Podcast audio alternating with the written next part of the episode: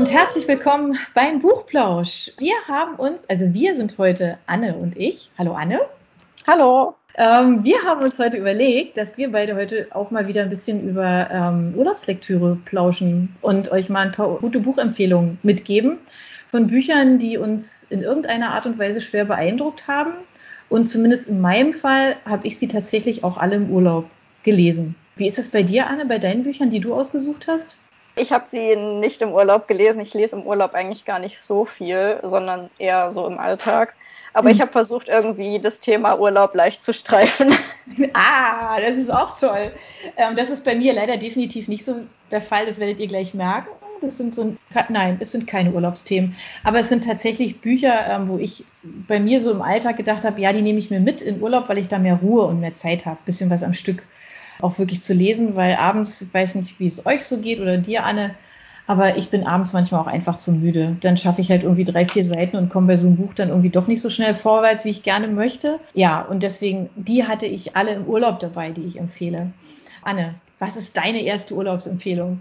Also meine erste Urlaubsempfehlung ist von Lise Spitt. Das ist eine belgische Autorin und es schmilzt. Und mhm. zwar geht es da um Eva, die neun Jahre lang nicht mehr in ihrem Heimatdorf war. Und jetzt hat sie die Einladung zu einer Feier zu Ehren eines verstorbenen Jugendfreundes bekommen. Und dann nimmt sie das zum Anlass, zurück in dieses Dorf zu fahren, weil sie mit ihren damaligen besten Freunden Pip und Laurenz auch noch eine Rechnung offen hat. Und während sie dorthin fährt und die Rache organisiert, erinnert sie sich eben an Momente aus ihrer Kindheit und Jugend. Und dabei geht es vor allen Dingen in ihrer Kindheit noch um viele schöne Sommer, die sie mit ihren besten mhm. Freunden verbracht hat. Die drei waren die einzigen in ihrem Jahrgang, sodass sie das eben auch zusammengeschweißt hat, dass sie immer alles gemeinsam gemacht haben, in der Schule zusammensaßen und eigentlich nur sich hatten. Je älter sie aber werden, desto mehr driften sie auch auseinander, weil die Jungs beginnen dann, sich für Mädchen zu interessieren und allen möglichen Schabernack zu treiben. Und Eva kann da eigentlich gar nicht mithalten und will es auch nicht so richtig. Aber sie will die beiden eben auch nicht verärgern, weil es ihre einzigen Freunde sind. Genau, und so nimmt das Buch eigentlich so wie eine Abwärtsspirale. Am Anfang ist es noch so eine schöne Dorfidylle. Ja, das klingt so, ja. Aber dann. Ja. Dann wird es eigentlich immer schlimmer. Es kommen Szenen ähm, von Evas Leben zu Hause. Ihre Eltern sind eben auch alkoholabhängig. Mm. Und ihre Schwester hat eine Zwangsstörung und sie hat eben niemand, an äh, den sie sich mit dem Problem wenden kann. Und dann kommt dieser eine bestimmte Sommer, wo ihre Freunde so eine Wette haben, wo sie eben versuchen, die Mädchen des Dorfs so ein bisschen zu schikanieren. Und Eva macht da eben mit, um ihre Freunde zu behalten. Und das steigert sich in so eine ja, ich kann jetzt natürlich nicht zu viel verraten. Nein! genau, und es steigert sich in so eine gewisse Grausamkeit rein bis zu einem absoluten Finale. Und am Anfang ist eben dieses Rätsel, äh, dass Eva auf ihrer Fahrt in ihr Heimatdorf einen Eisblock dabei hat. Und als Leser fragt man sich die ganze Zeit, oh, was will sie mit diesem Eisblock? Ja. Und dann kommt der Moment, wo man es versteht und man denkt sich so, oh mein Gott, das kann dieses Buch jetzt nicht mit mir machen. Okay. Uh. Es klingt so ein bisschen, bisschen so krimi-mäßig auch, ne? So. Ja, genau. Also es kann sich auch nicht richtig entscheiden. Es fängt eigentlich wie so ein, ja, wie so ein normaler Roman an, aber es wird immer unbehaglicher, bis man dann fast so einen Thriller vor sich hat. Okay. Ich habe hier voll die Gänsehaut gekriegt, weil das wirklich auch so, wie du es erzählst, ja, fängt es ja wirklich eben so harmlos an und dann, mir geht es jetzt jedenfalls so, okay, das ist so ein, so ein Must-Read, weil ich finde sowas toll, also wenn es so wechselt auch innerhalb von, von einem Buch, ja, wenn du ja. denkst, du hast eigentlich was anderes vor dir und dann passiert, ja, das ist toll. Ja. Aber es ist tatsächlich was Gutes für einen Urlaub, ja, das glaube ich auch. Da ist man gefesselt, das ist wie, ja, klingt ein bisschen wie Film gucken, ja. Ja, würde ich mir auch einen Film von wünschen. Aber gibt's noch nicht, oder? Nee, gibt's noch nicht. Ja, das ist ja ganz lustig, wenn du, wenn das jetzt so ein bisschen so diese, das ist eine tolle Überleitung zu meiner Buchempfehlung, als hätten wir uns abgesprochen, ähm, weil ich habe tatsächlich auch so einen Krimi, der nicht so locker leicht anfängt, aber von der von der Schreibe her ist er es tatsächlich. Also das ist auch ein Weglesebuch, deswegen finde ich auch, man kann es super gut im Urlaub ähm, lesen. Ähm, wir hatten das als Urlaubsbuch dabei, also mein Mann und ich, und äh, wir haben es beide gelesen und fanden es beide großartig und konnten es dann nicht mehr weglegen, von Graham Moore, der Mann, der Sherlock Holmes tötete. Und es ist ein Krimi, Thriller, ähm, ja eher Krimi, der in zwei Welten spielt und ähm, zwei Amateurermittler begleitet, nämlich einmal Arthur Conan Doyle und einen absoluten Sherlock Holmes-Fan jetzt. Ja.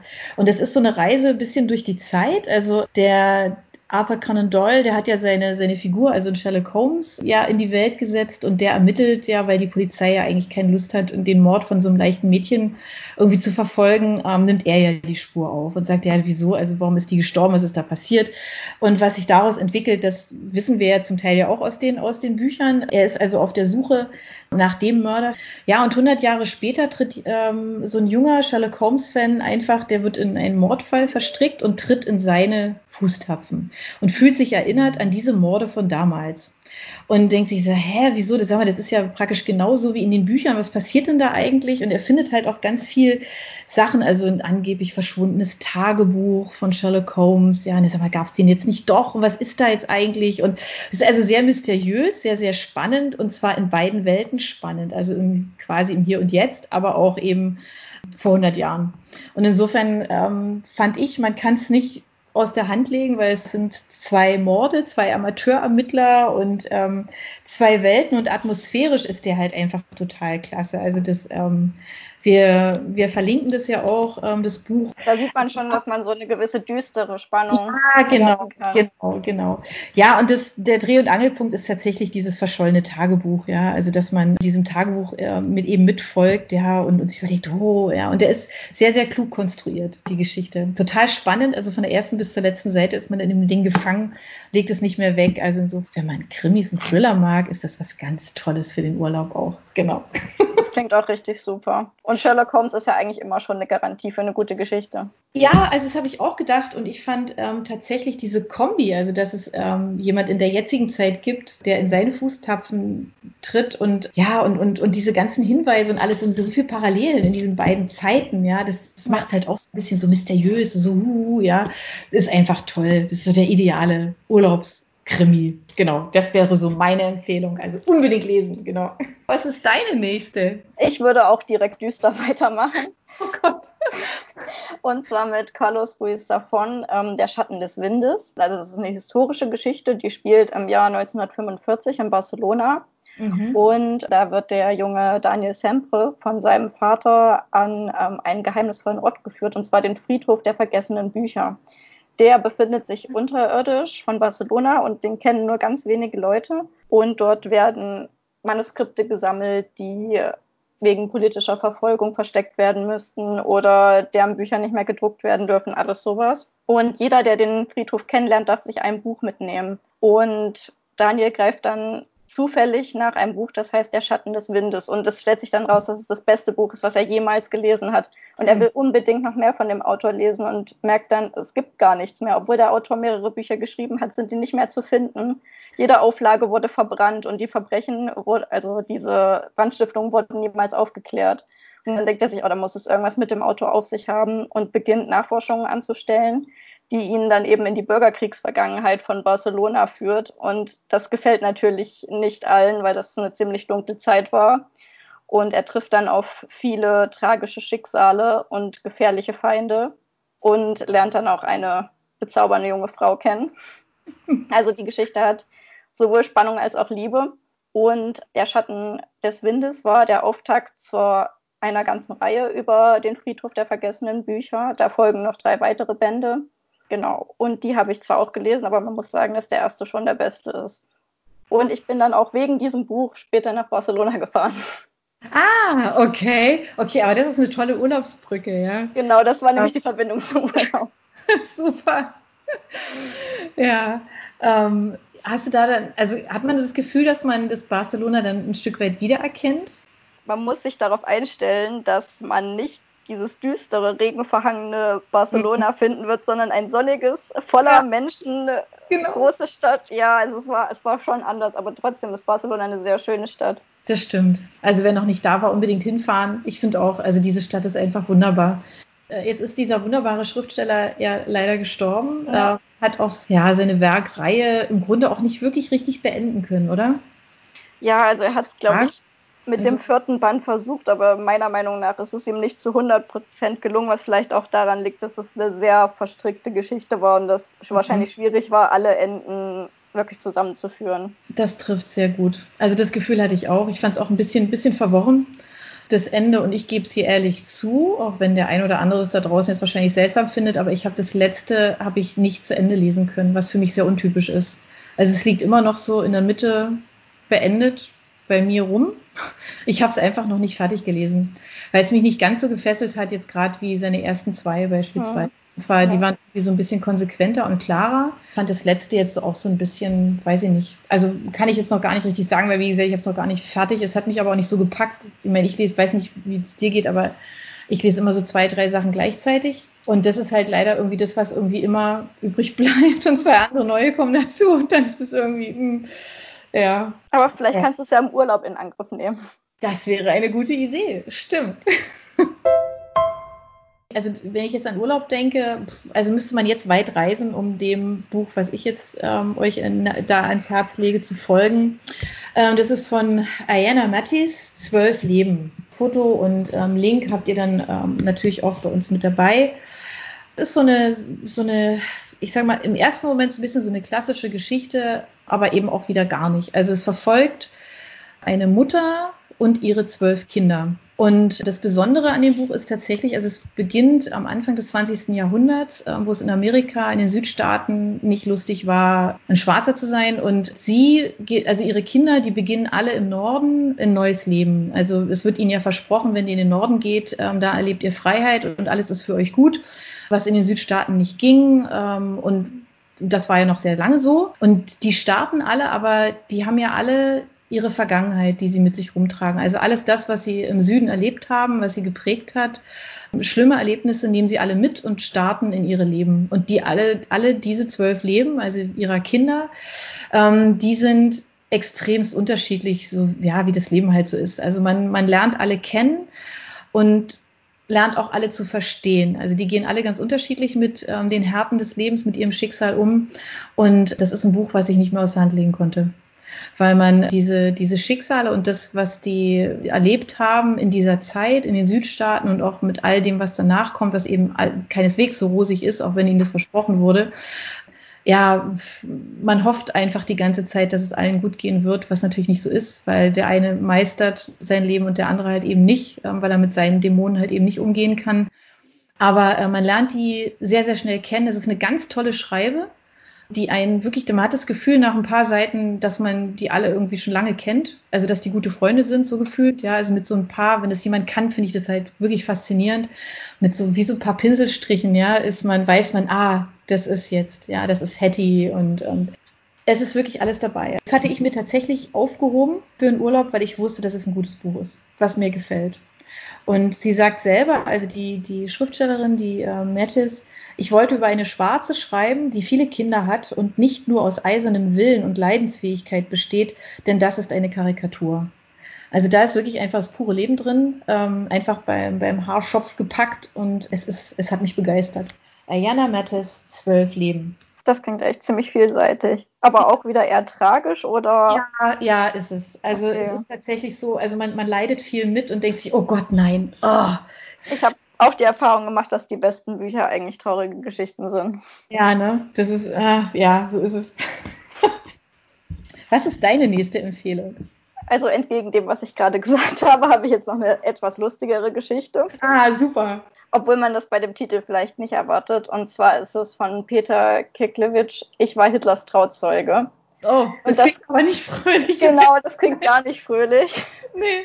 Aber also man erwartet dieses Setting, was sich dann bietet, einfach nicht. Es fängt für eine äh, Geschichte aus dem, aus dem Zweiten Weltkrieg relativ ja. typisch an mit dem Juden Harry Freudenthal, der schon auf eine lange Zeit der Verfolgung zurückblickt, in dem er zwischen Deutschland und Österreich eigentlich die ganze Zeit auf der Flucht war und dabei auch immer mehr Glück als Verstand hatte. Und wie er diese Fluchtversuche immer erzählt, das ist einfach so lustig, weil es ist okay. immer so, dass er quasi auf dem letzten Drücker entkommen kann und mit absolut aberwitzigen Manövern. Und so setzt das Buch auch ein, nämlich dass er aufgegriffen wird im Wald und sich für einen Pilger ausgibt. Und er hat aber keinen Pass oder irgendwas, der das nachweisen kann. Und dann wollen sie ihn erschießen. Und dann durch einen Zufall wird er aber ähm, mit einem Läufer aus dem Wir laufen für den Führerlauf verwechselt und soll dann da mitlaufen.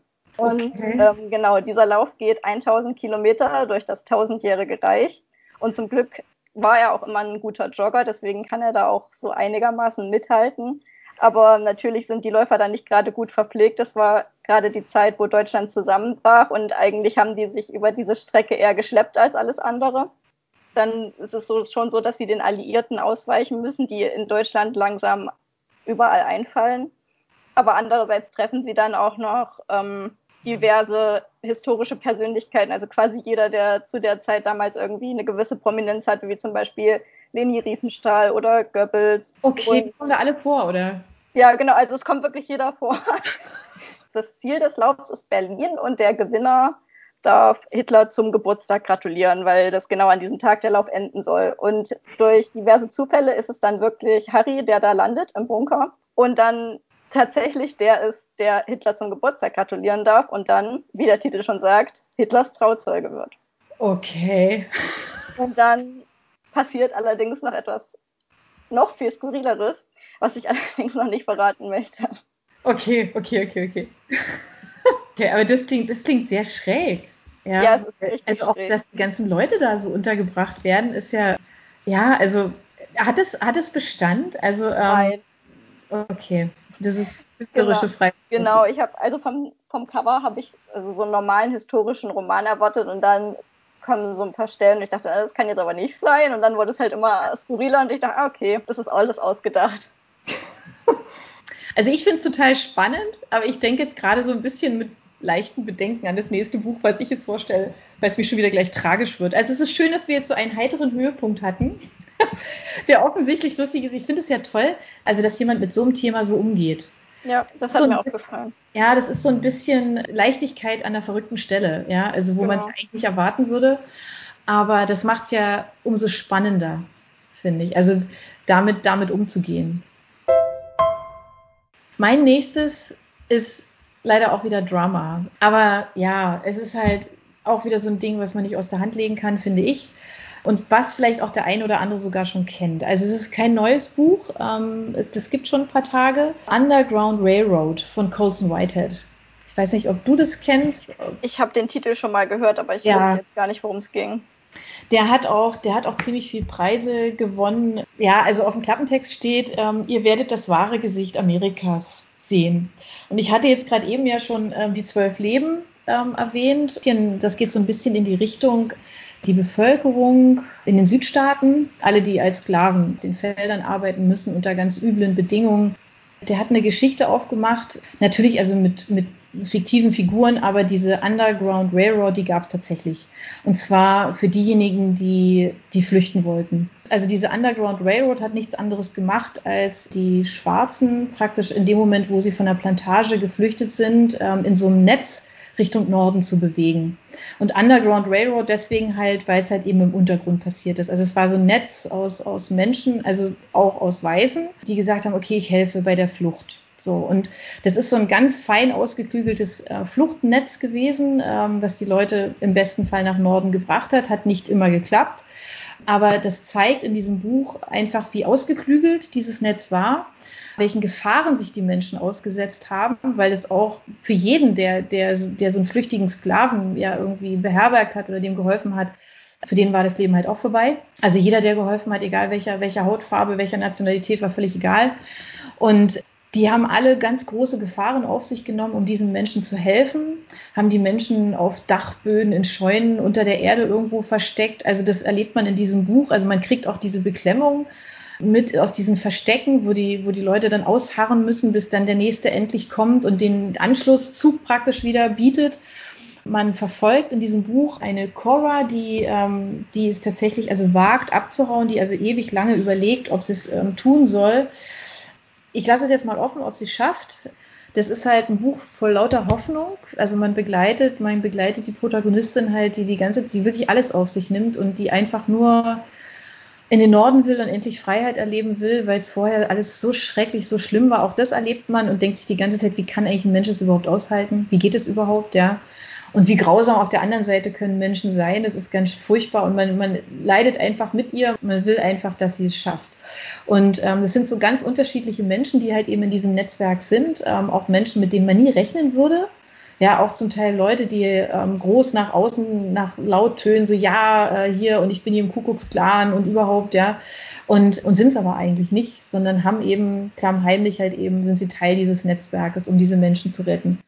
Ist ein ganz, ganz fesselndes Buch, ja, wo man, glaube ich, so um sich rum alles, jede Zeit und auch die Sonne vergisst, je nachdem, wo man gerade ist. Also es ist auch sowas, weil man einfach wissen will, wie es ausgeht. Ist es was, was man nicht nur aus der Hand legt und was man, glaube ich, auch nicht so leicht vergisst. Also ich kann mich noch an viele, viele Zeilen aus dem Buch erinnern und es ist einfach ganz toll. Underground Railroad von Colson Whitehead hat nicht umsonst viele Preise gewonnen. Das war meine Empfehlung. Genau, jetzt sind wir eigentlich schon am Ende, oder? Mit unseren Buchempfehlungen für heute. Ja, ich glaube schon. Wenn ihr Bücher habt, die vielleicht etwas fröhlicher sind oder leichter oder ähm, ja, gerne auch mal eine Liebesgeschichte, schickt doch einfach mal ein paar Tipps. Ähm, wir nehmen die gerne mit auf und empfehlen die auch natürlich gerne weiter und verlinken die. Also meldet euch gerne. Wir freuen uns. Und bis dahin würde ich jetzt sagen, wir freuen uns, wenn ihr uns das nächste Mal wieder zuhört und sagen einfach mal schönen Urlaub. Schönen lesereichen Urlaub. Genau, nehmt gute Bücher mit und lasst es euch gut. Bis dann. Ciao. Bis dann. Für unsere Buchplauschhörer haben wir übrigens noch etwas ganz Tolles. Falls ihr nämlich jetzt gerade nach dem richtigen Hörbuch sucht, dann könnte Bookbeat eine gute Idee sein. Stöbert durch über 50.000 Hörbücher, entdeckt Bestsellerlisten, die Hörbücher von DP natürlich auch, oder lasst euch ganz persönliche Empfehlungen geben. Ihr wollt das einfach mal ausprobieren? Buchplausch und Bookbeat schenken euch einen ganzen Monat Bookbeat for free. Meldet euch einfach mit dem Rabattcode Buchplausch bei Bookbeat an oder geht auf die Seite www.bookbeat.de slash Buchplausch und schon seid ihr dabei. Den Link, den haben wir auch noch einmal in die Beschreibung der Podcast-Folge eingefügt. Also nutzt dieses wunderbare Angebot, einen Monat lang so irre viele Hörbücher zu hören, wie ihr wollt, denn genauso funktioniert Bookbeat. Das ist nämlich toll. Ihr könnt so viele Hörbücher hören, wie ihr wollt. Das ist doch jetzt genau das Richtige, oder? Also ausprobieren. Wir freuen uns mit euch. Bis dann. Yeah, yeah.